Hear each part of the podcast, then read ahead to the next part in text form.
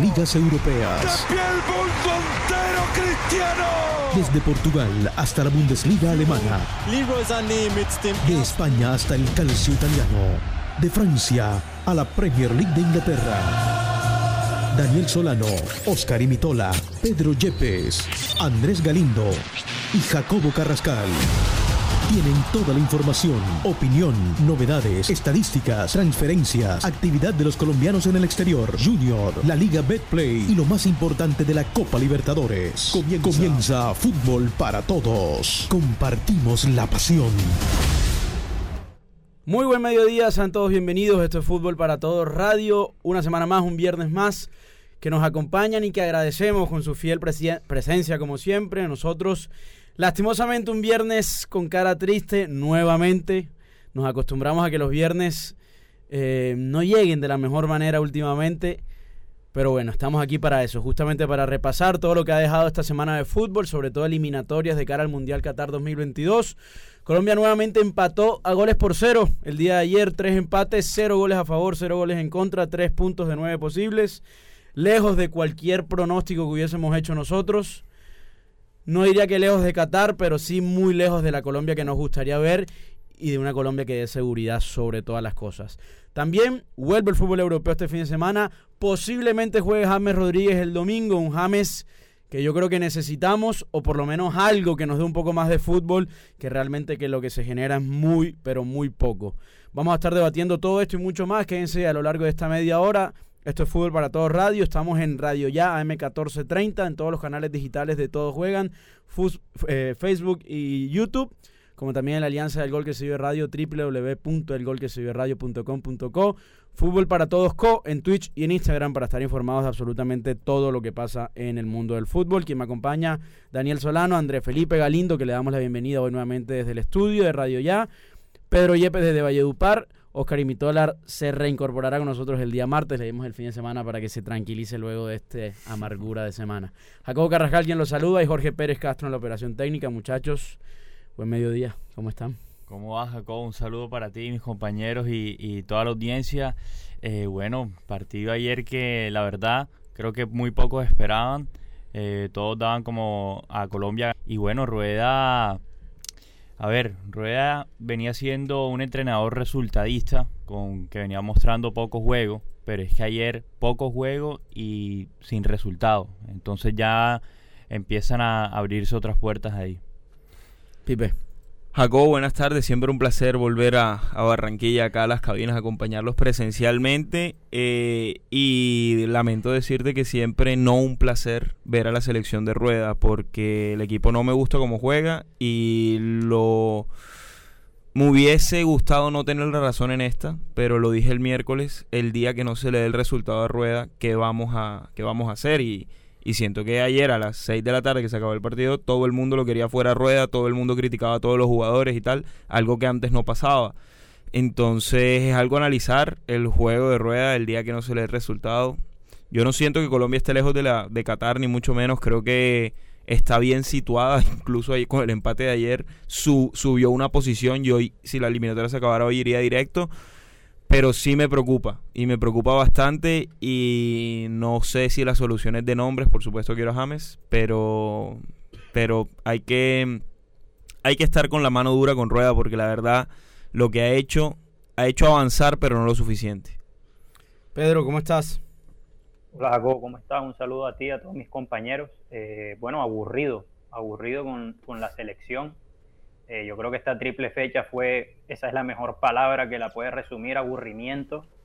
Eh, no vimos nada de la selección. Las únicas alegrías que sentimos esta triple fecha nos las dieron los resultados de los otros partidos, no los resultados de, de Reinaldo Rueda, porque para mí, a excepción del de Brasil, que era algo esperado, el resto fueron malos resultados, que por lo de los rivales uno lo ve como algo bueno, pero en realidad fueron malos resultados de Colombia y, empiezan a generar las dudas, porque por más de que ahora estemos de cuarto y estemos en Qatar, nos quedan seis partidos donde la verdad yo no siento la seguridad de que a todos los rivales que nos quedan, por lo menos de local, que son como los partidos accesibles, veamos a una Colombia ganadora de inicio con lo que estamos viendo de Colombia, que por más de que hace un buen tiempo en Barranquilla no ganamos como en esa eliminatoria del 2014, pero últimamente estamos viendo una Colombia que en Barranquilla parece el visitante, una, selección diezmada, aburrida, que se deja controlar el partido del rival, sobre todo los primeros tiempos, y eso me tiene aburrido, porque estamos en Qatar en estos momentos, pero si clasificamos a Qatar, ¿a qué vamos?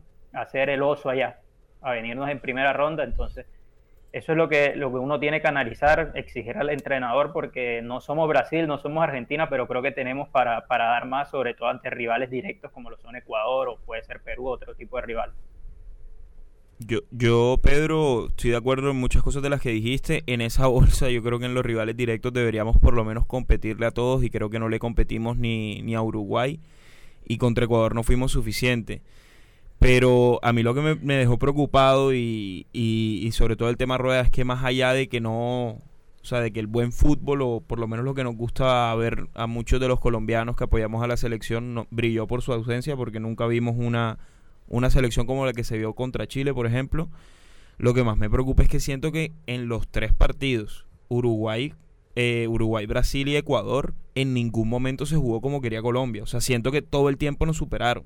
Todo el tiempo más allá de los últimos 10 minutos contra Brasil o de la que tuvo Duan Zapata en Uruguay o ayer que, que tuvimos un tramo de 5 o 6 minutos que llegamos, que tuvimos opciones claras de gol, pero siento que nunca se jugó el partido que quería Colombia. Ayer, ayer si uno se pone a analizar, todas las opciones de gol llegaron de tiros de esquina y jugadas aisladas. Creo que nunca ganamos una buena jugada que, que de verdad nos dijera Colombia está cerca de hacer el gol. Eh, y, y, por supuesto que el juego es importante y hay que unificarlo con el resultado, porque el día que no se te dé, por ejemplo, ayer cuál hubiese sido el sabor de boca si quedábamos 0 a 0 pero la selección jugaba excelente, de que hay algo pero no se nos dio. Claro. Es que ayer no se nos dio porque nosotros no hicimos nada. Y, no, y, aparte que, eh, si bien lo marcaba Pipe, Colombia, además de, de no mostrar nada, ha regalado los tres primeros tiempos que ha jugado en esta triple fecha.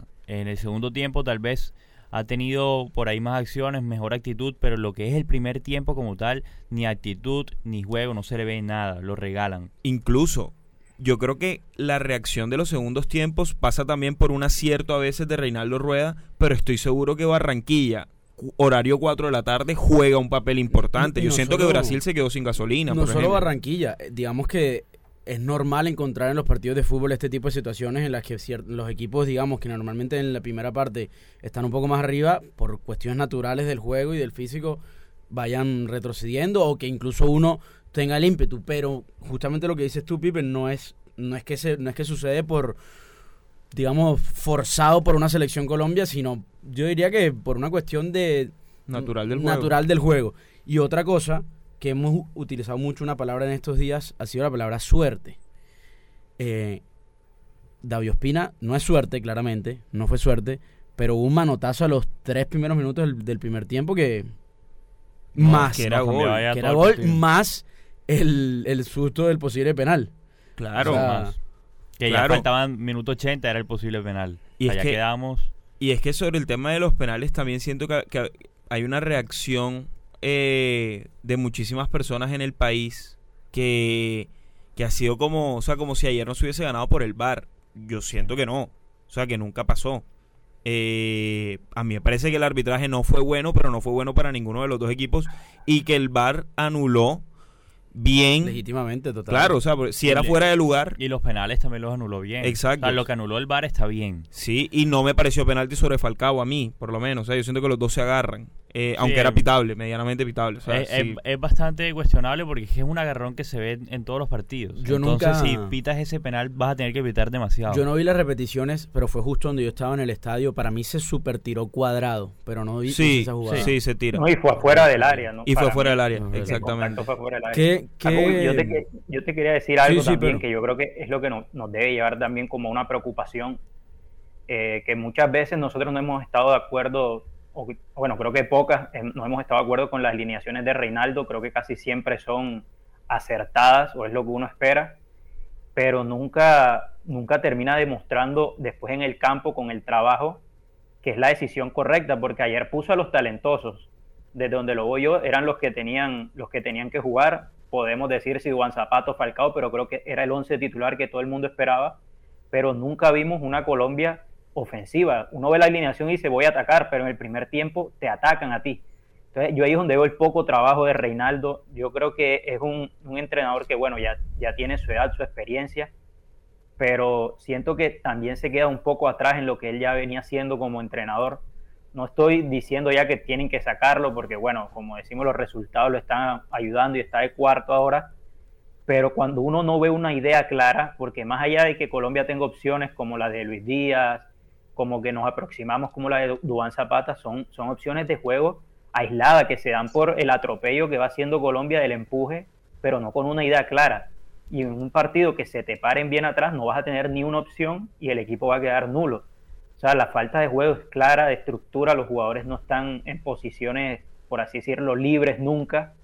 Más allá que no tenemos un mediocampo que sean, sean claros sacando el balón, que den un pase entre líneas, muy pocos jugadores se ven libres para darle ese pase. Ayer hicieron una, me, me fijé en el primer tiempo sobre todo, que los centrales de, Ecuador, cada uno agarró a Duan Zapata y a, Borré, y el extremo y a Luis Díaz lo agarró el lateral y Colombia no tenía quien descargarle el balón arriba.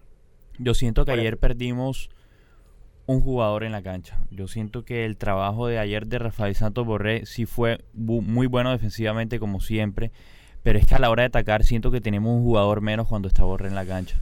Y no sé, para mí tenía que jugar cuadrado en la parte de adelante porque siento que lo estamos desperdiciando cuando juega de lateral. Eh, a pesar de que no tuvo su mejor partido, siento que en la parte de adelante puede hacer muchísimo más que, estando de lateral y Borré aporta muy, muy poco, la verdad, y mucho menos para ser delantero. Eh, no está haciendo una labor que, por ahí tal vez otro sí pueda hacer. Yo, creo ahí, Dani, que, que, no pasa por un tema de nombres. O sea, por ejemplo, Perfecto, saca Borré, eh, haz la arma alineación que quieras, saca Borré, mete al que quieras, pon a cuadrado de volante, juega con Quintero de 10, lo que tú quieras. Lo que yo siento que pasa, y me parece que pasó en los tres partidos, es que, si bien lo que decía Pedro, Reinaldo Rueda puso la alineación que muy probablemente todos pondríamos, pero es que la alineación no juega sola tú le tienes que, o sea, tú tienes que poner a Quintero no solamente, no, que por la derecha, que por el medio, no, tienes que poner a Quintero donde funciona. Y ayer jugó tres minutos del primer tiempo donde funcionaba y puso cuatro balones profundos, dos buenos y dos malos. Pero es cuando se encontró con la posición que le sirve a él. Lo mismo cuadrado contra Uruguay. Es que cuadrado, o sea, no es coincidencia que siete jugadores de la selección jueguen mal en el mismo partido. Eso no pasa por un mal nivel de los jugadores, eso pasa por un mal día. Claro, pueden tenerlo. Pueden tenerlo. completamente. Por ejemplo, a mí me parece que Luis Díaz ayer no tuvo un buen día. Porque creo que esas jugadas que normalmente le salen, ayer no, le salieron casi, sobre todo en el primer tiempo. Pero, pero si pasa, o sea, es que Rueda es el que los tiene que poner a jugar, o los tiene que poner a jugar donde realmente funcionan. Y eso no está pasando. Y mientras no pase, lo que dice Pedro, a mí no me preocupa entrar al mundial. A mí me preocupa es que, por ejemplo, el miércoles yo analizo, yo analizo no solamente Qatar, para la próxima triple fecha, ¿tú crees que yo me puedo esperar que esta selección haga algo contra Brasil en Brasil y que Paraguay, que no está bien, más allá de que no esté bien, mm, también pienso que puede llegar a, a, mucho en Barranquilla. Hablando de Paraguay, destituyeron ya a Eduardo Berizzo como entrenador. Em, yo, te quería comentar algo, Jacob, de no sé si ustedes lo han sentido con, con lo de Rafael Santos Borré. A mí me parece que él le han dado ese, ese papel en la selección como de otro defensa más. Yo creo que el trabajo que está haciendo en la selección es más defensivo que otra cosa y nos estamos perdiendo un jugador que todos aquí lo pedíamos en la selección, no solo por ese trabajo, ese aporte que hacía como primer defensa, sino que en ataque era pieza clave de Gallardo.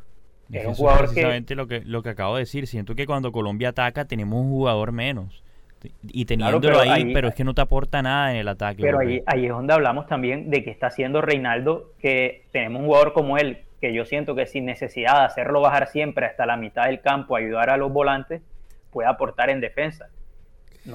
en River no defendía en la mitad de la cancha, él defendía arriba cuando presionaba y servía en ataque.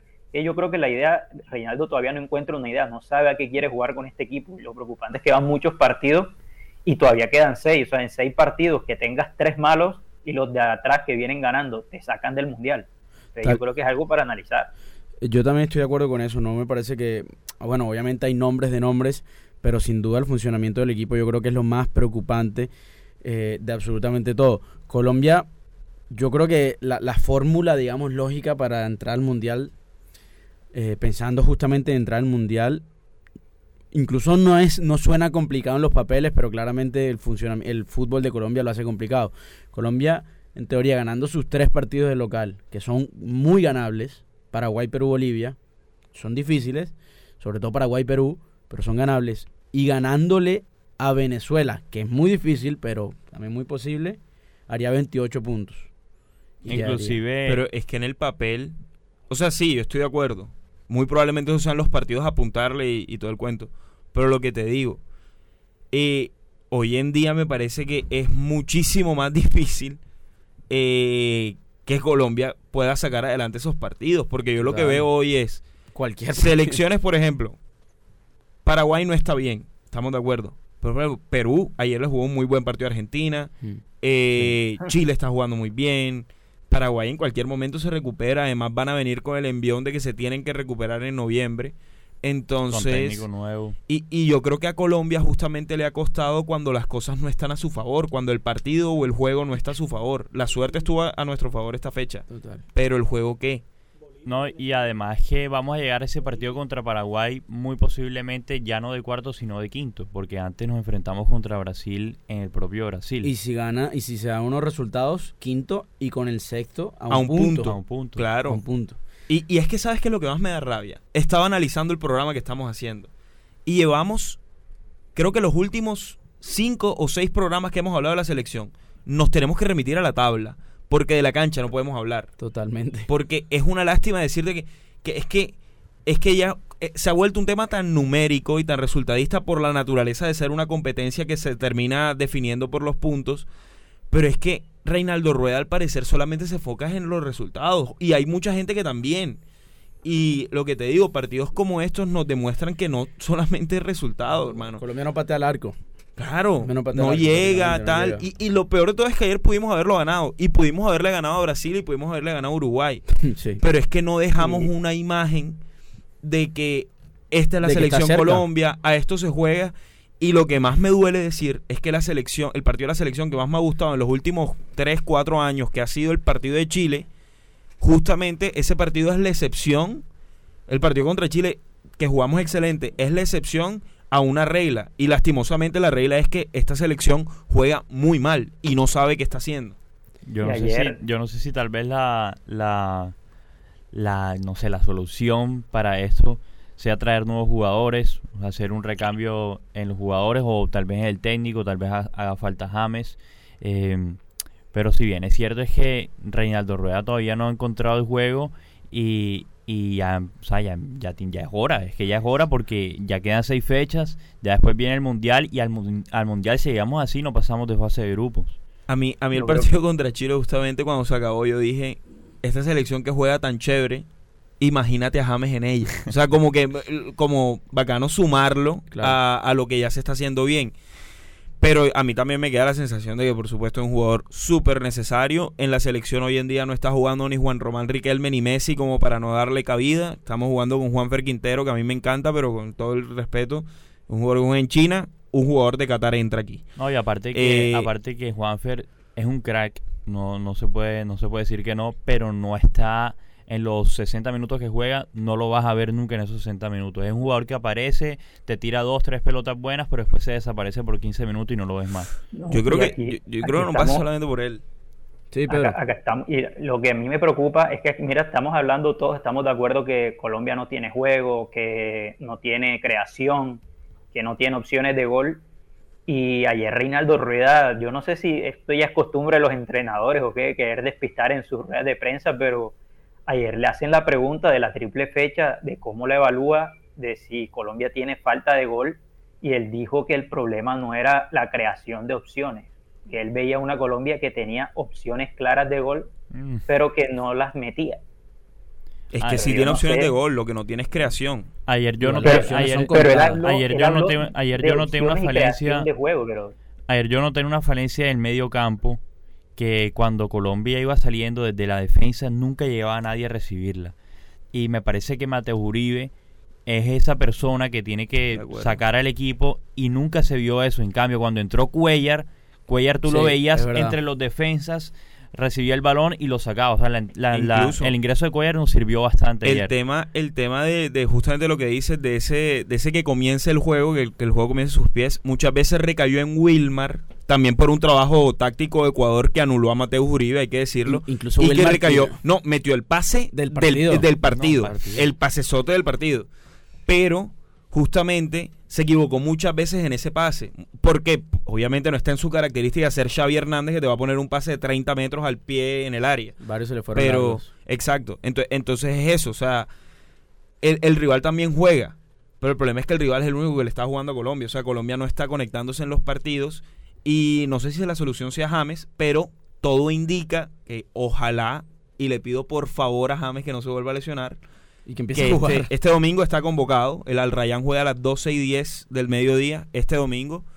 Eh, y él está convocado y todo indica que será titular además. Hay que verlo. Eh, sí, claro. Y, eh. tampoco por, por, ponerse uno canción, pero ahí lo están diciendo en los comentarios y yo creo que es una, una realidad. La selección necesita un volante como, como Víctor Cantillo, hermano. También. Uno ve, uno ve ese mediocampo que no vamos a decir que es el peor, la verdad, no. Yo siento que puede ser de las mejores posiciones que, o el mejor, la mejor pareja que ha encontrado Colombia en el último tiempo, Mateos y Wilmar, pero en partidos como ayer se veía que ninguno se atrevía. El caso de Mateus ya, ya lo explicaron por ahí, por, por el buen trabajo que hizo Ecuador, pero a Wilmar se le complica, más allá del pase que hizo, él lo intentaba porque era el único y a veces erraba muchos pases que uno decía que eran fáciles. No, pero pero igual, Wilmar, Wilmar tiene que ser titular. no, no, no, de, lo Estamos completamente de acuerdo. creo que lo que dice Pedro es justamente que esa. Mm, o sea, por muy bueno que sea Wilmar, que a mí me parece que es uno de los mejores jugadores de la selección y es titular indiscutible. Necesita una buena compañía. Más allá de la buena compañía, eh, digo, es la responsabilidad o la función de sacar el juego, de tirar un pase largo, no puede recaer en él, porque por muy bueno que sea, esa no es una característica de su juego. Entonces, y si es la de Mateus, por ejemplo, o la de Cuellar, o la de Víctor Cantillo, la de otro jugador. Creo que es más la de Cuellar. Yo, yo, a, yo a Mateus Uribe a veces le dan esa función, pero yo a él no lo veo cómodo cuando, cuando tiene que sacar el equipo él es un jugador mucho más, le gusta irse adelante y a veces se adelanta mucho cuando el equipo lo necesita, lo necesita mucho más atrás para, colaborar con esa salida. Por eso yo siento que un jugador más posicional como es Cantillo o como el caso de Cuellar que lo tenemos y ayer se vio, es más importante en este tipo de partidos y siento que Reinaldo también se demoró con ese cambio porque el partido lo, lo mostraba incluso desde el primer tiempo y a diferencia de los otros partidos creo que en este sí se demoró un poco con esos cambios para cambiar el, el recorrido del partido, que era bastante malo para Colombia, sobre todo cuando no encontraba una línea de pase clara. Muchachos, no quiero que hablemos más de Colombia. Dejémoslo para la primera semana de noviembre que volvamos a, preocuparnos por esto. Retomemos lo que más nos gusta y lo que nos trae un poco más de felicidad. Jorge Pérez nos va a hacer una pregunta. Eh, ¿Ustedes sí creen que James Rodríguez, en estos días que le faltan, si viene a jugar, llega al 500% para jugar con la selección? No, a mí me parece pero que no. Pero con a mí me parece que no. Y si ya Dubán Zapata estamos cansados de verlo y que choca y choca y choca y tiene el marco cerrado, ¿por qué no probar con otros jugadores como John Córdoba? Morelos. Morelos, denle la oportunidad. ¿Por qué no le dan la oportunidad al muchacho John Córdoba? ¿Por qué no le dan la oportunidad a otro? A Rodallega, ahí está. Pero fíjense, ¿para qué traen a Sinisterra? Tres partidos como el muchacho de Nacional, que también llegaba a nada. Hombre, póngalos a jugar. ¿Para qué llamar tanta gente si no van a jugar? Yo igual también soy partidario de eso. Nacional juega ahora el fin de semana. Yo creo que James no va a llegar al, al 500%, como dijo Reinaldo Rueda, para noviembre. Lo no que pasa es que en lo que yo he visto de la selección, el 30% de James es mejor que el, que el es que yo creo que ningún jugador además está al 100%. Reinaldo se contradice. él, dice, él dice eso y trajo a Juan Quintero que no juega hace dos meses. Claro. Mientras no, no, para mí, para mí si, si, si James juega, debe tener cuatro o cinco partidos antes del 11 de noviembre, que es el partido contra Brasil.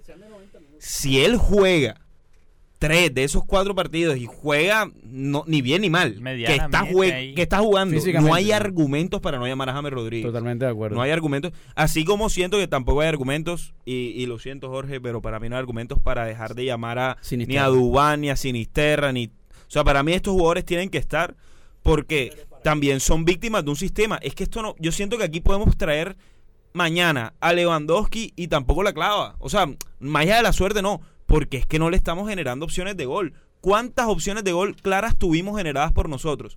En toda la triple fecha, yo creo que la más clara fue la de Juan Zapata en Uruguay. Y eso pasa solamente porque Luis Díaz está enfermo y juega demasiado bien y se la robó solito a Araujo, presionó él solo y dejó a Duan Zapata solo. Pero yo te diga, es que mira cómo estamos creando y es que no nos entra. El problema son los delanteros. Yo no te puedo decir eso.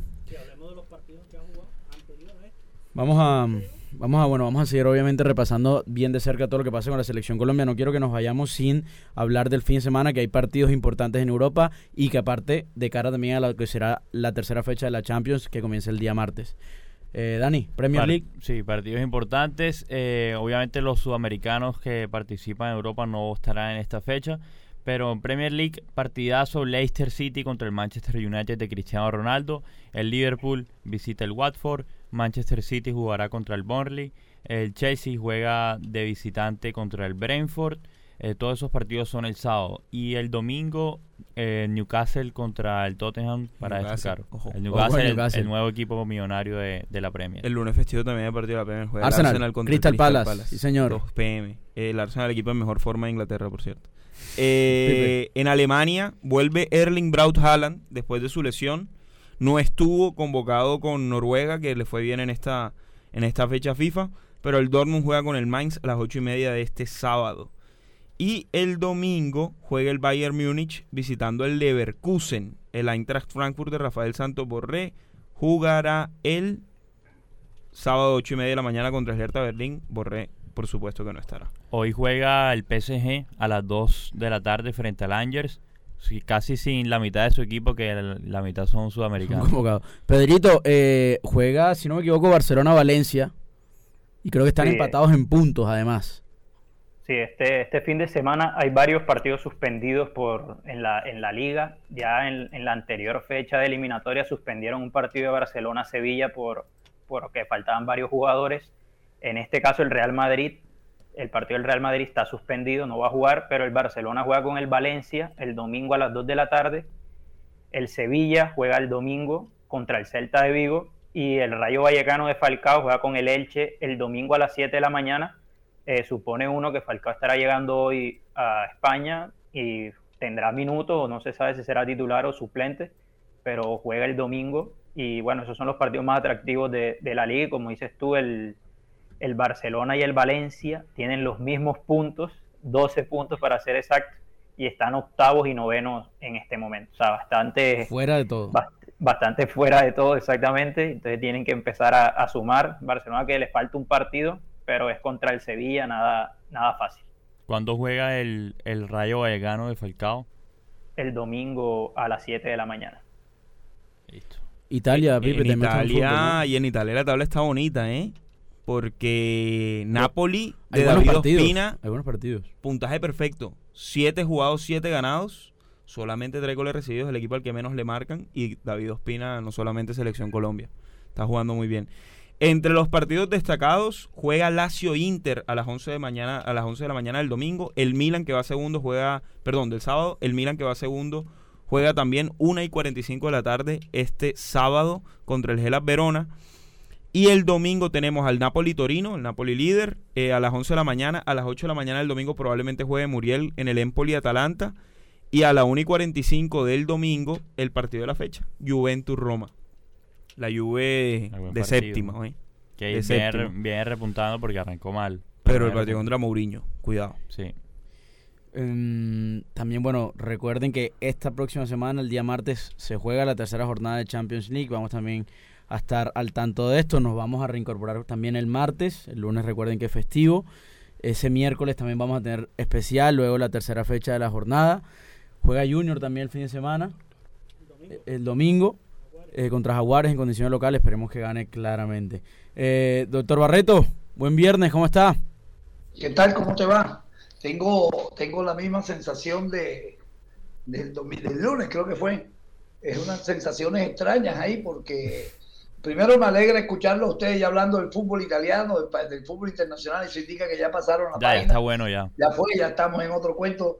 Ya 10 días, como estuvimos de muchas selecciones, y un momento como todo en la vida que satura.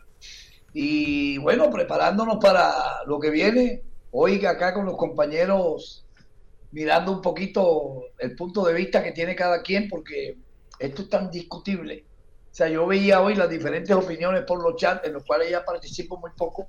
Me guardo las ganas de pelear acá con nosotros para debatir acá, pero los leo y veo, loco, cada quien tiene una manera diferente de ver el mundo. Y lo más importante es que esa manera de ver el mundo de cada persona tiene tanta razón como la tengo yo en mi forma de ver el mundo. Entonces, por ahí podremos hablar una que otra cosa, pero eh, yo ayer tenía una discusión, un debate con William, si se puede decir, y con Pacheco Palacio. Creo que allí estaba, ah, no, no estaba Andrés ayer. Andrés, el que está ahí, acá en Barranquilla. Acá, lo tenemos, acá lo tenemos. Andrés, usted diga por lo menos cuando viene para acá para hacerle una atención, pero fíjese, usted se presenta así. Bueno, este. Oiga, oiga, señor Barreto, y le tiro un dato. Esta noche aterriza el señor César Mejía. Ah, bueno, vamos a ver si me. fíjate cómo son, yo me voy para Bogotá probablemente hoy.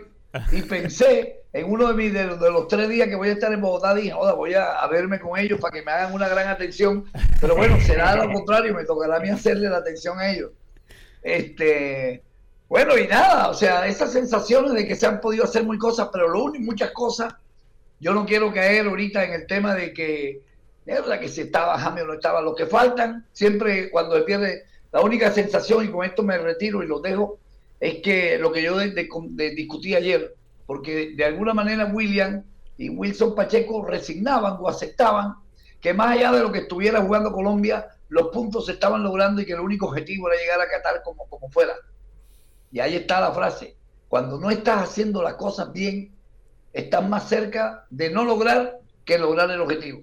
Y hablando meramente al tema futbolístico, a mí me da la impresión, no digo que si se están haciendo bien o mal, que Colombia no ha logrado encontrarse con el fútbol que más cómodo se puede decir que hacen nuestros jugadores es lo único que les podría dejar ahí ya porque entré muy tarde, ya son las una y una. Así que les mando un abrazo y el, martes espero entrar un poquito más temprano y así hablar con ustedes. Como dijo el doctor Barreto, 10 días de, 10 días de selección, pero 10 días de poca selección Colombia, la verdad. de pronto eso es lo que nos saturó, Andrés, que no, no encontramos lo que algunos queremos.